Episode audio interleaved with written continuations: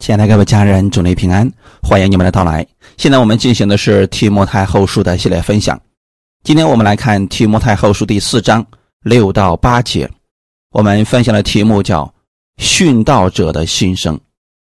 提摩太后书第四章六到八节，先来一起做一个祷告。天父，我们感谢赞美你，谢谢你给我们预备如此美好的时间，我们一起来查考提摩太后书。借着这一卷书的分享，让我们知道如何正确的去服侍，如何看待我们的服侍，也让我们透过前面这些服侍者学习他们，让他们成为我们的榜样，让我们知道当下的路如何去行。圣灵，你更新我们的心思意念，让我们知道按主的心意而行。感谢赞美你，奉主耶稣的名祷告。阿门。提莫太后书第四章六到八节。我现在被交电，我离世的时候到了。那美好的仗我已经打过了，当跑的路我已经跑尽了，所信的道我已经守住了。从此以后，有公义的冠冕为我存留，就是按着公义审判的主，到了那日。要赐给我的，不单赐给我，也赐给凡爱慕他显现的人。阿门。这节经文当中告诉我们，一个殉道者的心声，在死亡即将来临之前，真正明白自己要去哪里，明白自己在地上做了什么的人，他。没有一丁点的惧怕和担心，反而是坦然面对。保罗知道自己在地上是完成主的使命，保罗也知道要回到主那里，比现在这里是更好的。而如今他自己已经完成了主所交托的使命。保罗在这里要把他殉道的这份精神传授给提摩太，这也是我们所有服侍人员的核心精髓。你为什么服侍主呢？你愿不愿意为了服侍主献上自己的生命呢？服侍主并不是坐在那里指点江山，乃是要做。众人的仆人，而服侍的最高境界，便是为他人舍命，为主献上。马太福音二十章二十五到二十八节，耶稣叫了他们来说：“你们知道，外邦人有君王为主治理他们，有大臣操权管束他们。”只是在你们中间不可这样，你们中间谁愿为大，就必做你们的用人；谁愿为首，就必做你们的仆人。正如人子来，不是要受人的服侍，乃是要服侍人，并且要舍命做多人的赎价。在这段经文当中，耶稣。向我们指明了什么是服侍。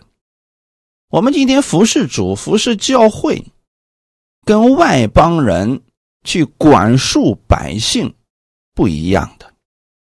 君王有他的权衡之术，治理百姓；大臣操权管束百姓。但是在教会当中的服侍，不能学习他们那样。在我们中间，谁要想在教会当中为首为大，那你就要做用人、做仆人，去服侍大家。耶稣是这样的，他来到这个世界上，不是要受人的服侍，乃是要服侍人。耶稣是如何服侍百姓的呢？凡事都为百姓着想。耶稣是如何服侍他的子民的呢？一切都是为了爱他们，为了造就他们。最后，耶稣为他们舍命。也就是说，耶稣的服饰就是我们学习的榜样。保罗正是以耶稣为榜样，他践行了耶稣赐给他的这些使命。其实，我们每一个忠心服侍的人都应当以耶稣基督为我们的榜样。如果你说，耶稣那个条件实在太高了，我们达不到。那能不能学习一下保罗呢？你看保罗在地上服侍的时候，他是如何做的呢？他的一切都是为了荣耀基督，在他的心里边没有为自己着想。如果我们参与教会的服侍，总是想着自己能得着什么，总是想着薅羊毛。那这样的服饰是失败的，是不被主所喜悦的。若是我们的服饰真的是为了羊群着想，为了他们的生命跟主更亲近，为了他们生活当中能经历耶稣，只有这样，他们的生命一点一点的生长起来。他们对耶稣认识的越来越多，才能跟我们一起完成主的使命。阿门。约翰福音十章十一到十五节：我是好牧人，好牧人为羊舍命。若是故宫不是牧人，羊也不是他自己的，他看见狼来，就撇下羊逃走。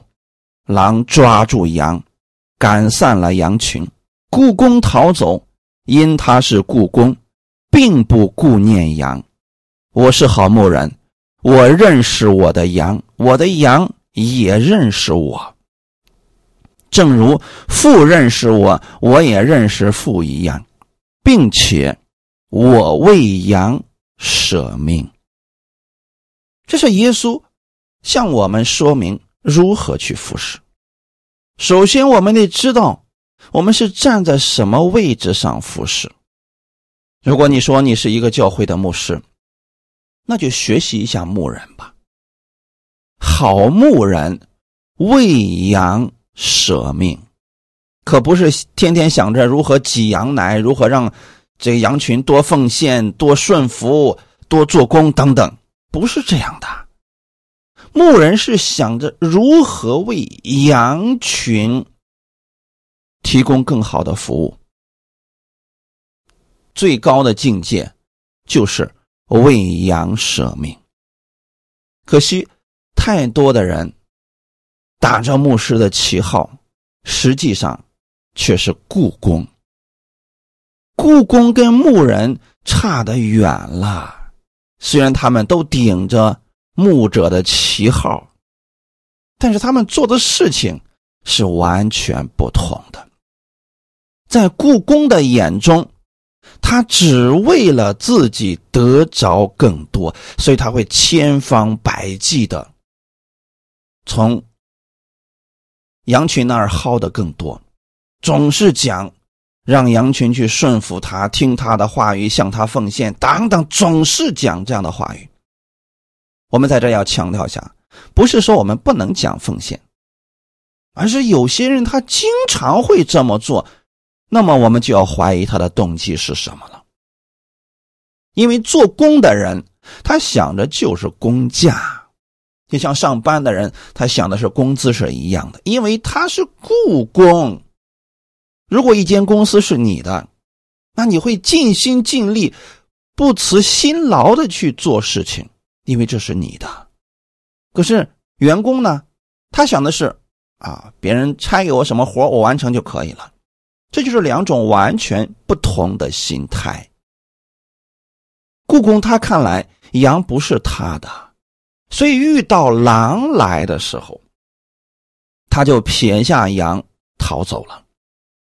遇到危险的时候，他会把羊献出去，保自己的命。这些都是故宫。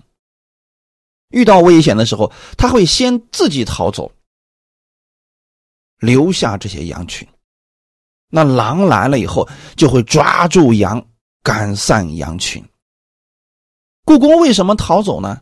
因为他是为赚钱而来的。如果赚不到钱，那他自然就不干了呀。他没有必要为了赚一点钱搭上自己的性命啊，对不对，弟兄姊妹？所以这就为什么我们看到了很多所谓的牧师，在一些人不给他奉献的时候，他就不搭理那些人了。面对教会当中那些疾病的、贫穷的、软弱的，他不爱搭理，反而去巴结那些有钱有势的。其实这些人是故宫，他的目标不在羊的生命上。好牧人是他认识羊，羊也认识他，就如同耶稣跟天父之间的关系一样，也如同我们跟耶稣之间的关系一样。耶稣认识我们，我们也认识耶稣。好牧者是为羊舍命的。如果所有的服侍人员都有了这样服侍的心，那羊群就蒙福了，他们自然不会离开的。阿门。看我们今天的本文第六节，我现在被交电，我离世的时候到了。保罗既然知道自己快要离开这个世界，他想尽可能多的提醒提摩太如何去服侍，让他接续自己的使命，这个责任更加重要。这几节经文不单是保罗准备殉道的凯歌，也是对提摩太最大的勉励。保罗知道自己快要被杀，但他。没有因为这个事情快要来临，他又惧怕，他反而看作自己是被交电的时候到了。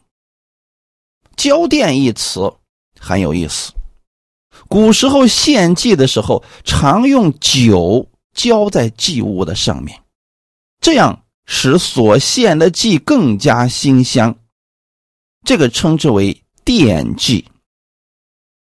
保罗形容他自己甘心乐意的把他的生命献给主，为主牺牲，就好像馨香的奠祭一样。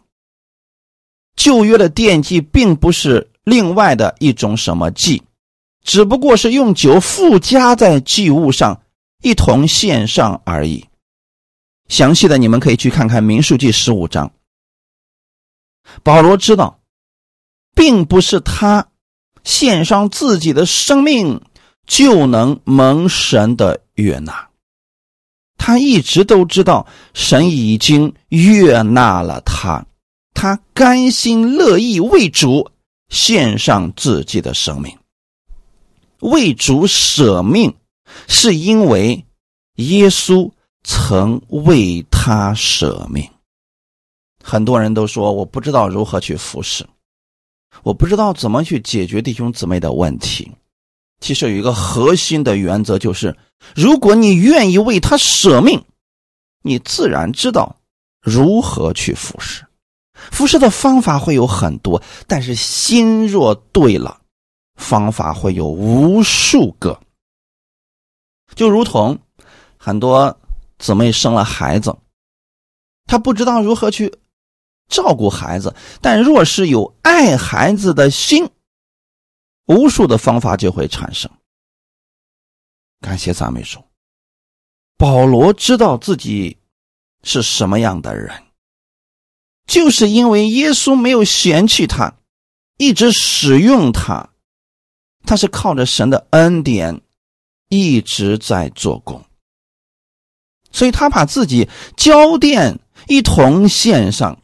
他没有觉得自己有什么独特之处，反而觉得这是主给他的一种荣耀。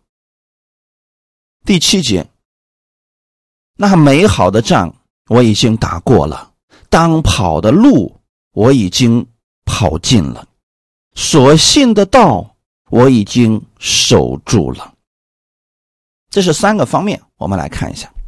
那美好的仗我已经打过了。保罗在服侍的过程当中，确实遇到了很多征战，服侍没有一帆风顺的，因为服侍是在为主做见证、为主做工，那魔鬼一定不会善罢甘休，一定会兴起很多人来拦阻福音的施工。我们去读《使徒行传》，真的可以看到保罗几次的宣教旅行，其中都充满了各样的危险。保罗也在教牧书信当中一再的劝勉提摩太要为真道打美好的仗，而他自己这服侍的过程当中，也实实在在的为。福音真理打了多次美好的仗，比如说保罗第一次旅行布道的时候，遇见一个行法术的，名字叫以吕马，抵挡他。保罗被圣灵充满，用神所赐给他的权柄，叫那行法术的人瞎了眼睛。这其实就是一次征战。再后来的时候，他在安提阿受到犹太人的妒忌，那犹太人是用尽各种方法去反驳他，怂恿大家用石头去打他。保罗这时候怎么做的呢？逃到路斯德，逃到特庇，照样受到犹太人的逼迫。后来呢，为了割礼的问题，上耶路撒冷去为福音。打那美好的仗，在这中间，有使用权柄的，也有了为灵魂而妥协的，等等。总之，保罗所做的这一切，真的是为了福音能够让更多的人明白。比如说，保罗到菲利比去传道，被下在监牢里边，他没有觉得自己受委屈。没有埋怨主，而是祷告、唱诗，结果监牢的门震动，都打开了。借着这件事情呢，那禁足一家竟然都信了主了。所以弟兄姊妹，你有没有发现，保罗无论遇到多大的难处、多大的委屈，他没有抱怨，他没有放弃，而是使用真理去打那。美好的仗，感谢主啊！在铁撒罗尼迦，他也受到犹太人的嫉妒，挑唆众人来逼迫他。但是保罗在那里呢，也打了胜仗，一连三个安息日，都对着大家讲道，建立起来了铁撒罗尼加教会。感谢主啊！到了哥林多和以弗所呢，全城的人也都因着他震动起来，征战也是连续不断的。所以弟兄姊妹，当我们去做工有很大的果效的时候，那魔鬼自然也会兴起更多的人来逼迫呀。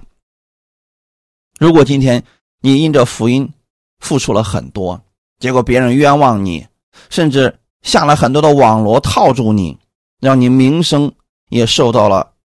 很大的损伤，心里不要苦读，我亲爱的弟兄姊妹，因为你是在为主而做，主会给你赏赐的。你若能靠着神的真理胜过这一切，那就是已经打了美好的胜仗了。阿门。保罗在传福音的过程当中，为主打那美好的仗，受了多少苦啊！被下到监牢，受鞭打。很多次啊，前行的路上，是不是遇到很多不顺的事情？有时候掉进深海里边，还能遇到盗贼呀、同族的危险、外邦人的危险、城里的危险、旷野的危险、海中的危险等等，还有假弟兄的攻击。这些保罗都遇见了，但是他都胜过了。为什么呢？因为他知道自己在做什么。他是在为主的真理而战。在保罗的心里边，他从来就不是看到自己受了多大的委屈，而是主给他这样的机会去传道，他认为是值得的，是最有价值的事情。所以遇到这些拦阻，他没有灰心退后，而是说：“那美好的仗，我已经打过了。”这主要指的是我们的内心啊，可不是说保罗每次什么事情都能够胜利。其实他被别人打打死了，你说这还是胜利的吗？但保罗的心中认为，福音我传过了，就算你们不接受，你们打我，这个仗在神看来已经胜利了。阿门。第二个，当跑的路我已经跑尽了。这是什么意思呢？也就是说，保罗从自己的内心当中，他认为自己一直都是按照神的旨意而行，他一生的路都在主的引导之下。自从他在大马色的路上悔改以后，就开始为主耶稣做见证。他受神的指引，到阿拉伯的旷野有三年的时间去灵修。之后上耶路撒冷见基法，再到后来在安提阿当教师。从那个时候开始，出门旅行布道，在接受圣灵的分派，有其他同工跟他一起去为主做见证。这些长老试图为他安守。他到马其顿以前看见了异象，在异象当中，那些人叫保罗去帮助他们，保罗顺服了。他并没有走一条自己所喜欢的安逸的道路。保罗是愿意来亚洲的，可是圣灵启示他往欧洲那边去。他过去了，但是所走的路充满了逼迫和患难，他没有埋怨。今天有许多所谓的服侍主的人，看到前面有苦难、有逼迫，放弃了，选了一条比较安逸的道路，选了一条比较平安的道路。实际上，真正服侍主的路上哪有什么平安呢？真正的平安是停留在我们的心里边。你真的为主做见证的时候，确实会有很多的逼迫呀。保罗自己也知道这一点呀，所以他清楚的明白，前行的道路上会有捆锁，会有患难等着他。但他怎么说的呢？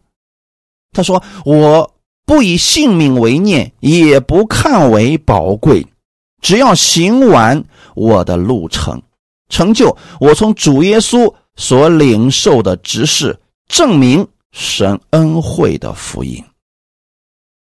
保罗不以性命为念，他只想按照神的指引而行，这是忠心服侍主的人，这是好牧者。他不是为自己考虑，甚至他都不以性命为念呀，就是为主做工，死就死吧。他不看作自己的生命多么的宝贵，他只想行完主给他的路程。用这种标准看看，我们身边有多少人是？主所喜悦的合格的牧者呢？太多的人都是为了自己呀。感谢主，所以弟兄姊妹一定要切记：一个真正服侍主的人，他是有殉道的心，就为主殉道的心，可不是总想着享受，多得一点儿。想着平安，想着名声等等，不是这样的。真正服侍主的人，是为了证明主的福音。哈利路亚！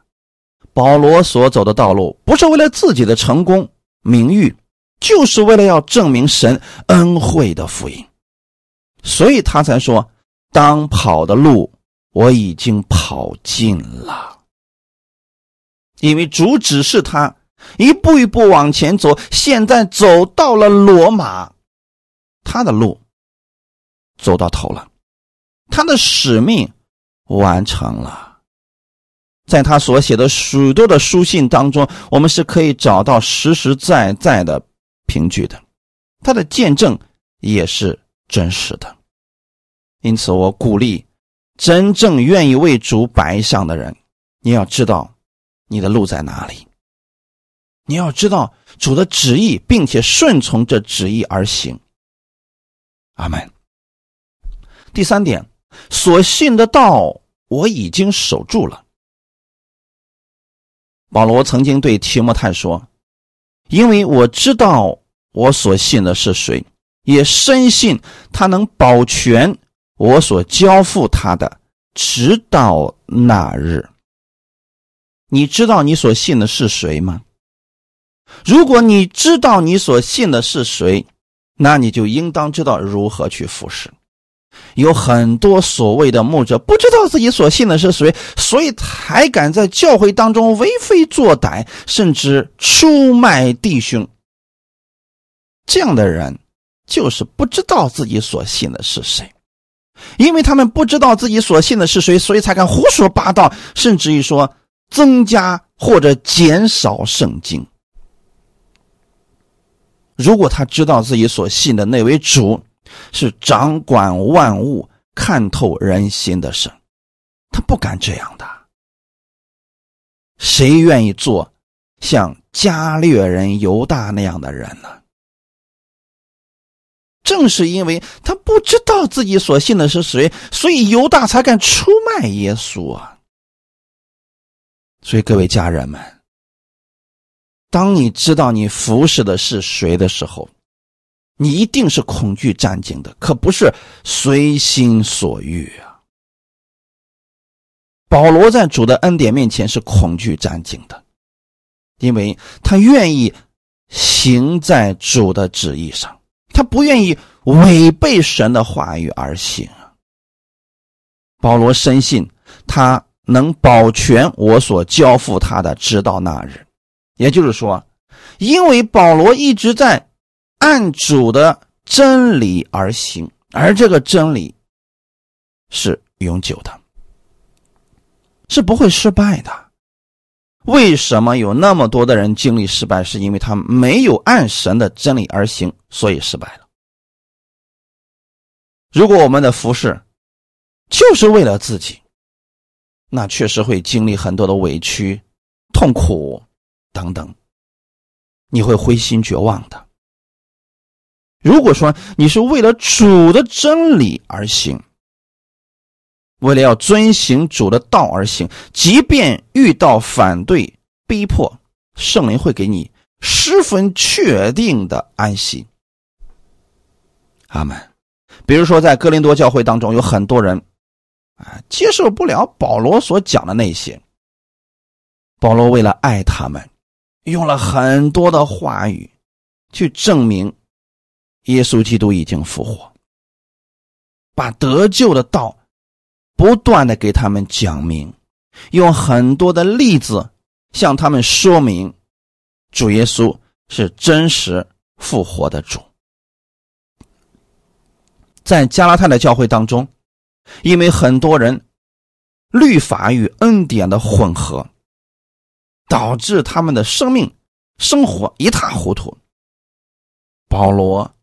为了持守真道，所以严厉的指出了那些人的问题。以弗所教会当中有很多人不明白，外邦人怎么可以跟犹太人在基督里边成为一体呢？保罗就给他们在真理上解明，十字架所成的救恩已经灭了冤仇，除去了。人与人中间隔断的墙，给他们讲明了福音的奥秘，就是我们在基督里边同为后嗣，同为一体，同盟应许，这是历代以来神隐藏的奥秘。也就是说，保罗的服饰他一直都是在见证主的道，持守主的道。当他看到有些人所行的、所说的跟真理不符合的时候，保罗没有妥协。他针对的是这个道，而不是这个人。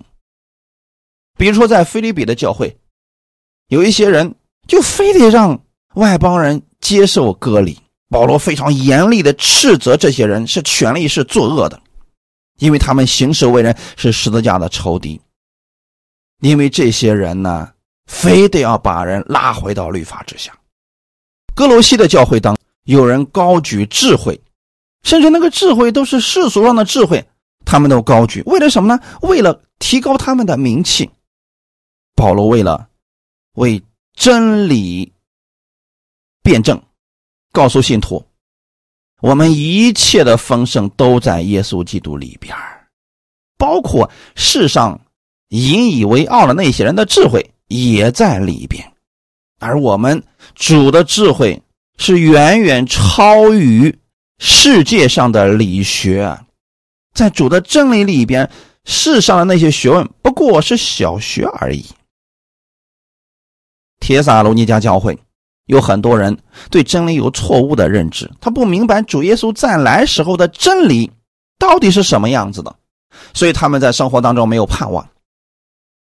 保罗一方面给他们安慰，就是那些已经去世了的亲人的信徒，告诉他们在主里边他们是睡了，当主耶稣再来的时候，我们还会再见面的，等等，也就是。对于耶稣基督的真理，保罗一直在持守，没有在真理方面妥协。他一直在持守真道，绝不允许任何的异端和错误的教训损害基督的福音。他做了一个尽职的守望者，不单自己守住，他勉励别人。也要如此守住。所以，各位家人们，真正从神而来的仆人，他会持守真道。因为持守真道，所以他绝不允许任何错误的教导混淆了主的真理。你们要是听过我过去的讲道，你应该知道，在这方面我也是非常的严格的。比如说，有些人所讲的已经超越圣经，甚至已经很明显的错误，就不要再听了。不要说：“哎呀，我们要有分辨的心，我们要吃鱼吐刺等等。”有时候你吐不出来了呢。所以要回归圣经，持守真道。总而言之，上面这三句话表明，保罗无愧于从神而来的托付。保罗。打那美好的仗，不是用血气，不是骂别人，跟别人到处去打等等，他是用祷告作为兵器啊。今天我们有很多人以为征战就是在互联网上对骂，要斥责那些异端，其实不是，这就是血气。真正的征战是祷告，向大家显明真理。让神为大，而不是要靠着我们自己的力量得胜。我们今天得胜的兵器，乃是要将人心中那个营垒给攻破了。这是神做的事情，不是我们可以做到的。所以弟兄姊妹，我们征战的对象从来就不是人，乃是罪恶和魔鬼。我们也从来不是按照自己的意思去为真道打仗，或者要跑自己想跑的路。今天很多人觉得，哎，在这里有逼迫，我直接跑到另外一个国家好了。我们要看神是如何带领我们的。阿门。保罗一生没有违背从天上来的意向。所以，各位家人们，如果你要参与服饰，你一定要有明确的呼召，带着这份呼召往前走。神怎么引导你，你就怎么走，可千万不能凭自己的喜好。那走着走着就走到死胡同里边去了，也不要随随便便去跟随人。如果跟错了人，更糟糕啊！保罗已经打了完美的仗，跑完了当跑的路，守住了所信的道，所以他觉得自己可以坦然无惧的建筑了。这也说明了。保罗不怕死的原因，是因为他心中没有遗憾了。阿门。他已经做完了主所吩咐他的，所以他可以很快也很喜乐的到主面前去汇报他的工作了。其实这也应当是我们所有信主之人的心智。很多基督徒说：“哎呀，我实在是想不明白呀，为什么那个牧师那么年轻就逼迫死了呀？太可惜了呀！”我们很多人以为在地上活到一百二十岁才算是有福的人，其实从主的角度来看，不是这样。在我们主的。角度来看，就是我们每一个人在地上都是有使命的。当我们完成了我们的使命，我们就可以回去了。比如以诺与神同行三百年，哎，人家就回去了，对不对？主耶稣在地上做工三年半，施工完成了，人家就回去了。那按我们的意思，耶稣在地上传道三百年，不是更好吗？不不不，每一个人都有从主而来的使命，我们只需要完成我们的使命就够了。哈利路亚！在完成使命的过程当中，一定会有征战。那这个征战就是靠你能不能持守神的真理。如果为了自己，你很容易妥协真理的。比如说，有很多的信徒。为了得着某种好处，他祷告神，很久神没有给他回应，结果他能宁可去找这个世俗上的所谓的神来解决他们的问题。在他们看来，只要能解决我的问题，只要能给我带来好处，哎，或许世上那些不算错呢。其实这就是没有守住真道。所以，弟兄姊妹，我们在地上的时候，要知道我们是有使命的人。当我们完成了我们的使命，我们就回去了。使徒行传十三章三十六节，大卫在世的时候遵行了神的旨意，就睡了，归到他祖宗那里。阿门。这段经文其实告诉我们。大卫是按照神的旨意服侍了他那一世的人，就睡了。大卫完成了他的使命啊，所以他就死了。在人看来他是死了，其实他是回到了主那里，得享了安息。我们现在还活着的人，应当肩负起我们的使命。我们活着的每一天要让它有价值、有意义。有人说：“我也不知道神让我做什么呀。”那你就需要多读圣经，寻求神的旨意了。比如说，你在工作当中能不能显出基督的荣耀？很多人就以为我上班我就是为了我自己挣口饭吃。你会发现你的工作是很艰难的，常常是充满苦读的。但如果你把你的工作场所看作是主给你的，你借着这个场所，要把福音传出去，要彰显基督的荣美。你不要觉得你是在为老板打工，你要借着这个机会显出基督的荣美，为主而做工，这一切就变得有价值了。哈利路亚！不仅仅是服侍人员。所有的信主的人都需要有这种眼光啊！我们都是在服侍我们这一世的人，只是我们所在的位置不同罢了。像全职服侍的，他比较明显，他是在服侍弟兄姊妹、服侍教会。那上班的人呢，也是这样的呀。神借着这个环境，要使用你去救他们。你总不能让我们传道人去每一个行业里面去救人，那实在是太慢了。所以，我们处在不同的行业当中、不同的工作当中，其实都是为了要彰显主的荣美。若有机会，就把福音传出去。在工作当中、生活当中、家庭当中，我们持守真道；遇到征战的时候，我们靠着真理得胜。这不都是在做工吗？他们每一个人完成了我们自己的使命和工作之后，我们就回去了。哈利路亚！当你意识到这一点的时候，你的生命、生活都变得不再一样，变得十分有意义了。看我们今天的本文的第八节。从此以后，有公义的冠冕为我存留，就是按着公义审判的主，到了那日要赐给我的，不单赐给我，也赐给凡爱慕他显现的人。保罗知道自己的路程已经走完了，功已经做完了，就是他该做的他已经完成了，所以他相信公义的冠冕。已经为他存留了。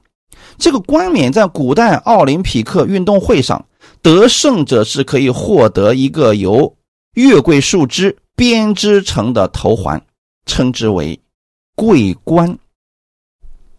那我们在为主做工，我们只要跑完了我们自己的路，你就如同那些运动会上的那些得胜者跑完了自己的路一样。只不过呢。地上的运动会上只记录前三名，但我们在跑主的路上，每一个人只要跑完了我们自己的路，你都会有冠冕，只是冠冕的多与少罢了。就是有些人呢为主做工比较多，有些人呢为自己做工比较多，啊，仅此而已。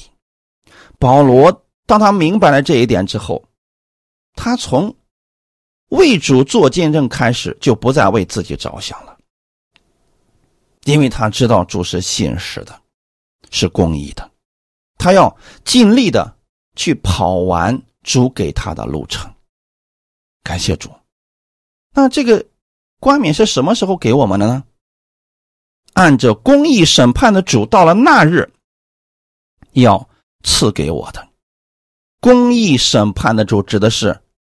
赏罚公正无私，也就是有一些人要受罚的，比如说不信的人；而得胜者是要受奖赏的，比如说信的人，你或多或少为主做工了，你就要得着奖赏的呀。那日指的就是在基督台前受审判的日子，在基督宝座面前，不信的人被扔到硫磺火湖里边。信的人，根据他在这个地上为主做工的多少而领受奖赏。我们不是为了奖赏而做工，是因为我们知道主是如此的爱我们，所以我们乐意为主献上。当我们为主献上的时候，神又是公义的，所以他一定要给你奖赏。所以这点大家一定要分清楚啊。不是说我今天为了多得奖赏，我要多做工啊，这就变成一种换取了，而是我们为主所做的，我们都是甘心乐意的，因为主给我们的太多了，主为我们所做的太多了。保罗深信自己可以得着这公义的冠冕，圣经当中有非常清楚的记载，知道自己会得到冠冕的只有保罗一个人。我们不是说其他人没有冠冕，只是保罗非常清楚、有把握的说：“从此以后，有公义的冠冕为我存留。”这是保罗胜于其他人的信心，因为他知道神是信实的，是公义的。既然他已经打了美好的仗，跑完了当跑的路，守住了所信的道。当然，按照神的信使，一定会为他预备荣耀的冠冕。当保罗回想他这一生为主所奔跑的路程，他已经按照神给他的嘱托完成了使命以后，他给我们画了一幅非常美丽的图画。他已经相信这一切。并且知道这一切都是值得的。他过去对主的忠心，为主所受的苦难、羞辱，就好像一台戏一样，给世人和天使观看。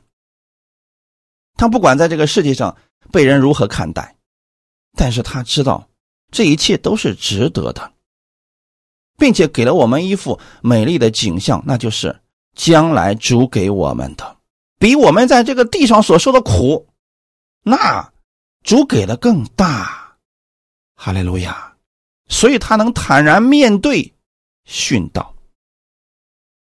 有太多的人今天受点苦就能把弟兄给卖了，把牧师给卖了，为了保全自己，就把自己的亲朋好友给卖了。那这样的人太可惜了，完全没有殉道的心呐。所以他也不可能做服侍，也不能做服侍啊！真正服侍主的人，应当有殉道的心，在面对死亡丝毫不惧怕。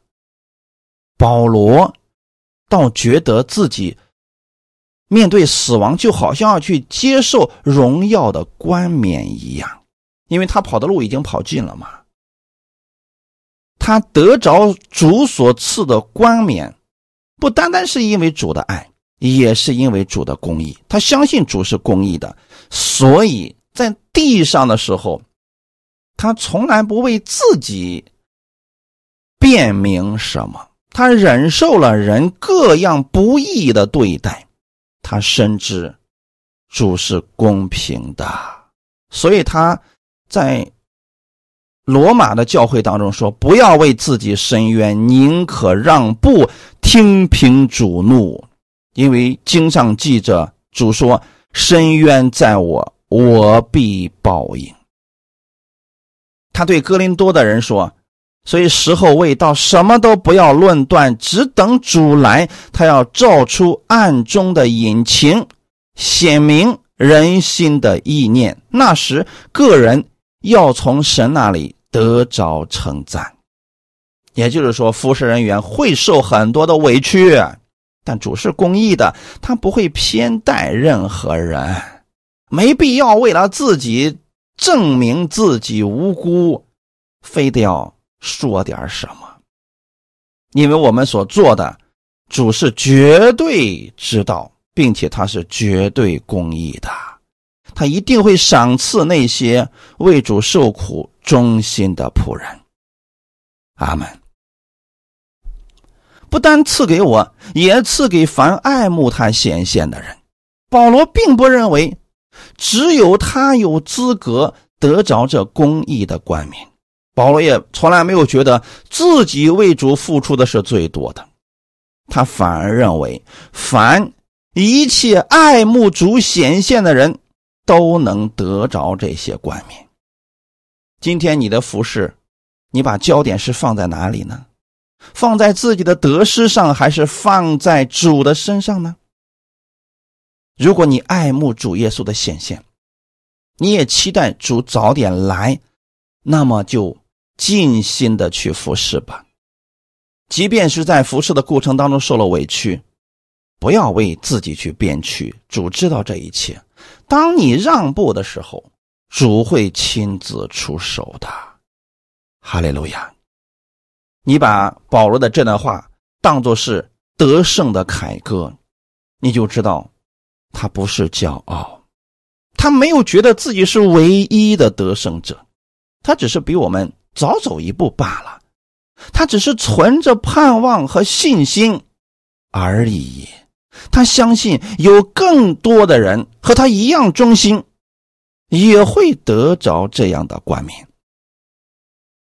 保罗得着了。我们也可以呀。所以给我们的是一种动力，让我们知道我们的付出不是徒劳的。哈利路亚。这句话同时也表明，保罗之所以能够这样为主忠心，是因为他爱慕主的显现，他以等候主的再来成为他生活和做工的目标啊。